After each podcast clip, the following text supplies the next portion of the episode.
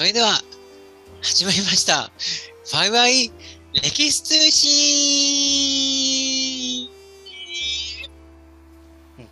うん。ああれ？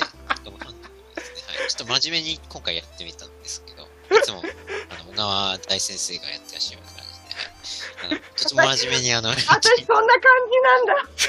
や、だって、いや、じゃあもう一回や。それでもう一は、回やるのか？もう一回やるのか？始まりましあた。バイバイ歴史通信あああ、確かに、確かに。そうか、そうか。あの、イメージとしては、うん。うんイメージとしては、あの、雰囲気は伝わる。うんはい。うん。だけど、斉藤さんがやるの、やっても、なんか番外編のタイトルコールとあんま変わんなかったなっていう。結局。結局そうそう、あの、放送前に、あの、小川さんのほ同じように、これが本編でも使えるようなタイトルコールお願いしますって僕からディレクション出したんですけど。あんまり変わんなかったなっていう別に目立ってます。いや、それはまあ、チャラがありますから、私そうですね、そうですね。はい。はい。さて、まあそんなこと言ってるおきながら、本編ではなくて番外編なんですけど、実はこの回は。はい。はい。で、何をやりたいかというと、実は最近、ちょっとネット上で取り上げられている記事を少し参考にして喋ってみたいんですね。何かというと、えっ、とですね、週刊新潮の、えー、とサイトで、えーとですね、ネットの新潮の方で、実はこんな記事が出てるんです。デイリー新潮というサイトなんですけれども、えー大河ドラマ史上、最も酷評されたのは何かっていう記事が出てたんですね。国評ランキングはい。で、出たのが、上野樹里主演、GO。あ言わないであげて。ー まあ、他にも候補はいくつかあったと思うんですけどね。あ、実はああの、そう、あの、トップ記事としては出てるんですけど、他にもやっぱり出てるんです。三谷幸喜の新選組とかもやっぱり取り上げられてたりするんですけど。はい。だけど、この、いその一面のところの GO のところで取り上げられてる話を、ちょっとね、使いつつ、ね、大河ドラマについてのちょっとトークをしてみたいなと。いつもね、これ面白いねばっかり言ってるんで、まあ、たまには、たまにはこういうやつも取り上げてみたいなっていう。ねスパイスの効いたやつをね。はい、そうですね。はい。で、えっ、と、どういうことが書かれているかっていうことと概要をちょっと軽く説明をすると、えっ、とですね、大河ドラマの中で、えー時代交渉について話題になることが多いですよね、と。はい。で、この中のリアリティのところに関して、一番突っ込みどころがあったのが、この上野樹里の GO だというふうに書かれているわけです。じゃあ、ちょっとそこについて、もうこれ、大河ドラマとくればってことで、ちょっと小川さんにそうですね。はいコメントをもらいたいですね、ここで。はい。はい。えー、まず、あれはファンタジーです。はい。結論。結論。はい。はい。はい。で、ゴーは妖精です。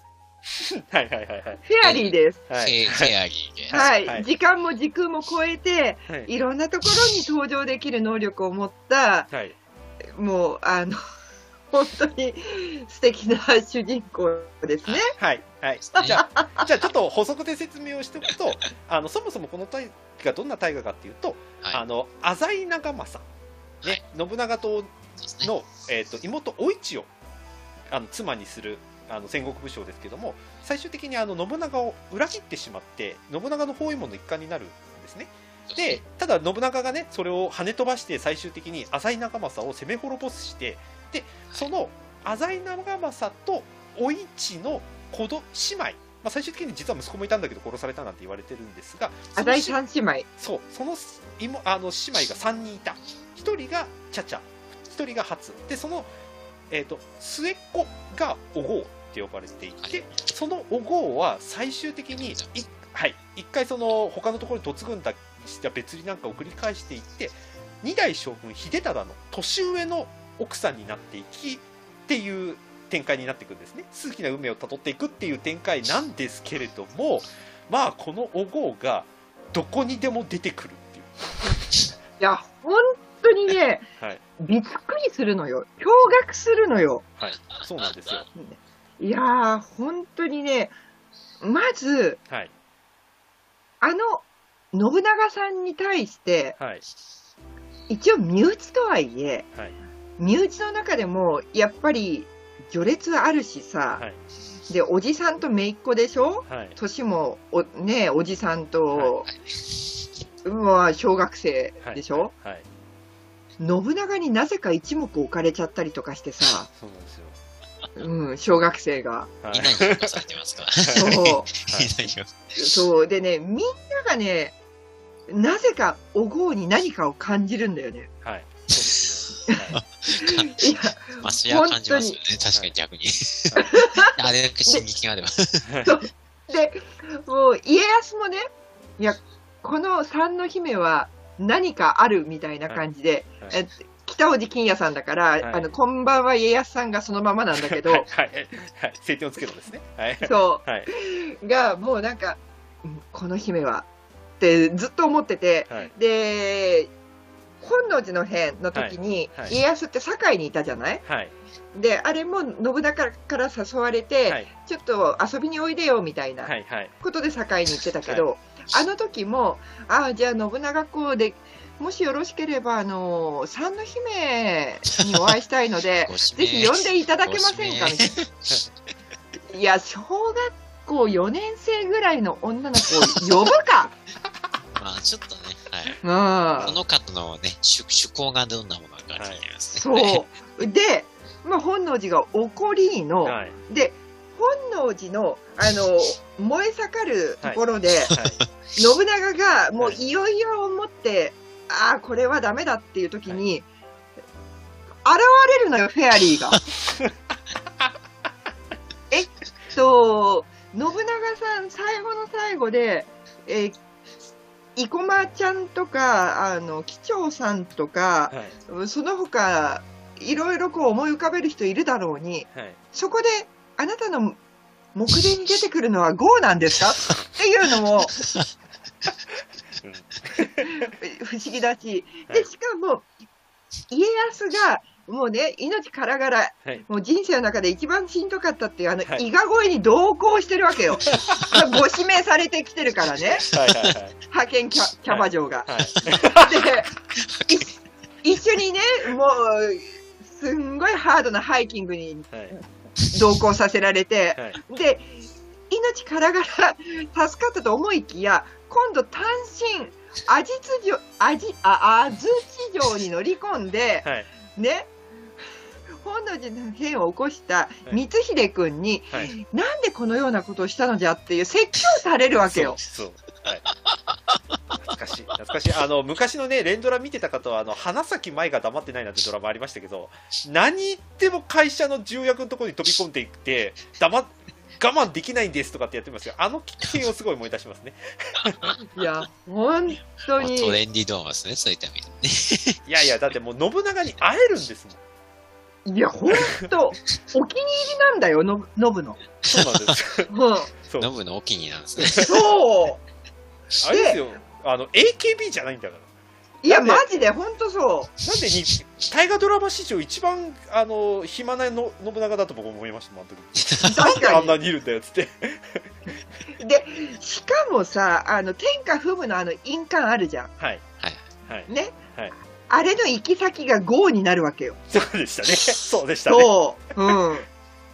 あの、まあ、お母さんのお市の形見としてっていう設定になってるんだけど、はいまず天下不武の印鑑を信長がお市に渡すっていうのも不自然すぎるんだけど、はい。はい。で、いよいよ、まあもう、柴田勝家と共はいに落城寸前の時に、はい。まあ、自分が浅井長政の妻だった時は、はい。まあ、一緒に落ち延びたけど、はい今回はもう自分は、もう城を枕に死ぬと。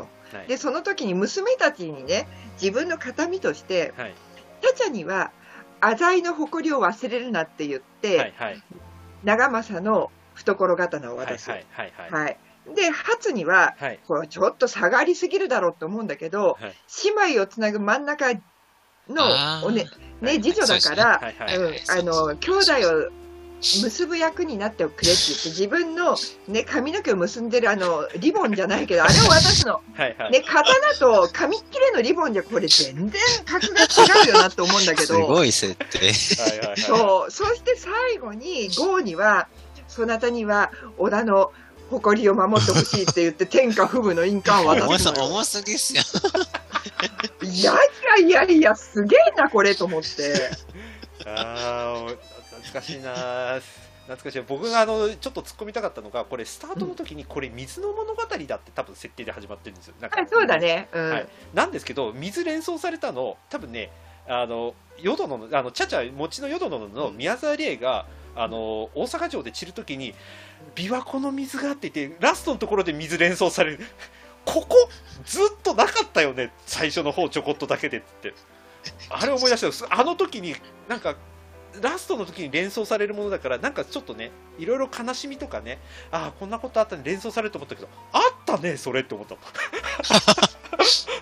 一応、あの、まあ、全体のテーマとしては、はい。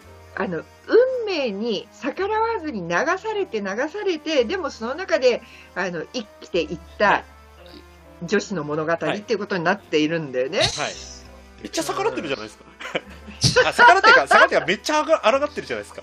抗ってるけどね。とある、とある公式ガイドブックにはね、はい。えー戦乱に人生を翻弄された三姉妹と戦国の英雄たちが織り出す愛の物語とあります。愛です、愛。ラブストーリー。これ愛です。いや 綺麗にまとめてます。ーいやーそうかいやーもうほんとね、スペスペクタクルドラマとも書いてありますね、ちなみに。本当だよ。スペクタクル。本当だよ、スペクタクルだよ。いや、あのね、本当にこれ、女子に人気だった。ああ、まあ、そう思いまうん。すはい。しかも、歴史にあんまり、はい。あの詳しくない若い女子にすごい人気があった。はいはいはい。でもそういった意味では意義あったじゃないですか。開拓したわけですから、そういういや、これね、ある意味ある意の味。あただこれ、一応大河ドラマを通じて見てる身からすると、あの何個か前に、篤姫っていうね、あー。大河があった。はい、名作がございました。ここから数作、ちょっと、なんかそのトーンが続くんですよ。あー。女子、男子、女子、男子っていうね、こはいはいはい。う謎の、うん、はいはいはいはい。で、これ、あの僕好きなんで、あんまり変な言い方したくないんですけど、あの天地人っていう大河ドラマありましたね。うん、この主人公、直江兼次が途中まで、俺は人が切れないみたいな感じで、結構ね、うん悩むシーンがあったんですけど、ああ、ありましたね。うん。うん。1話で克服するんですよ、これ、簡単に。なんか上上杉謙信に悟られて、なんか優しさだけでいいんだみたいなことになって言うんですけど、次の話から平気で人切りまくってるんですよね。簡単だなみたいな。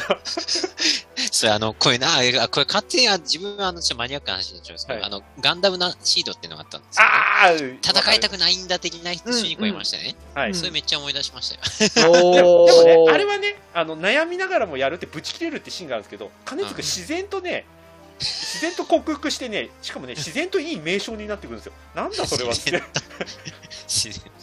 や、こここら辺結構ね、大河ドラマも、瞑想とまでは言わないけど、結構し、あっち行ったりこっち行ったり、でもこのトーンだなと思ったんで、やっぱつら変に貫き通しちゃったんで、結局なんかトレンディーものなのか、あの、なんか、一人を浮き立たせるためにみんながそあるみたいな感じにやっぱりなってきちゃってるシーンもあって。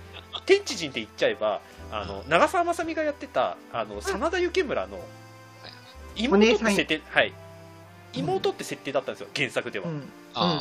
で、ちょっとその金継若い金継をちょっとね、たぶらかすみたいなそう籠絡するっていう。シーンがあったけど、よ。くよく考えてみよう。金継よりも年下ってことはこれいくつっていう話に多分なったんですよ、大河で。うん、だから直前まで妹だったのが姉に設定変更になったんですうよ、ん、うん、何が起きたかというと真田幸村に姉上とかって言って今度は上から物を言うみたいな忍びなのにみたいなよくわかんない展開になっていって、うん。あれ？って立ってくっていう、うん、はい、なかなかあの天地人も面白かったですよそういう意味でいくと。いや、だから、あの、ツッコミを入れようと思ったら、各隊が大体突っ込めるんだけど、はい、ただ、荒探しみたいなツッコミってやりたくないじゃん。そうですね。はい。うん、はであくまでもエンターテインメントの作品としてどれだけ楽しめるかっていう。はい。はい。はい。はい、うんうん、だからこれも難しくてさっきこの収録前にちらっと話してたんですけどじゃあ女城主直虎はどうなんだっていう話があるわけですよ。もうだって二郎法師男だっていう説の方がもう確定に近いもんね。そう実はその大河のスタートあたりでその説が出てきていて、そうですね大田先生がブログでコメント出してたんですよね、まあ、そういうこともあるんだけれども、まあでもね、っていうような感じでうんブログを出してたのすごく印象的で、うん僕の時には。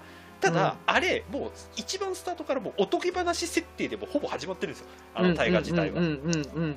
で、もう架空のキャラクターが準主役になってるわけですよ、頭に。本当だよ。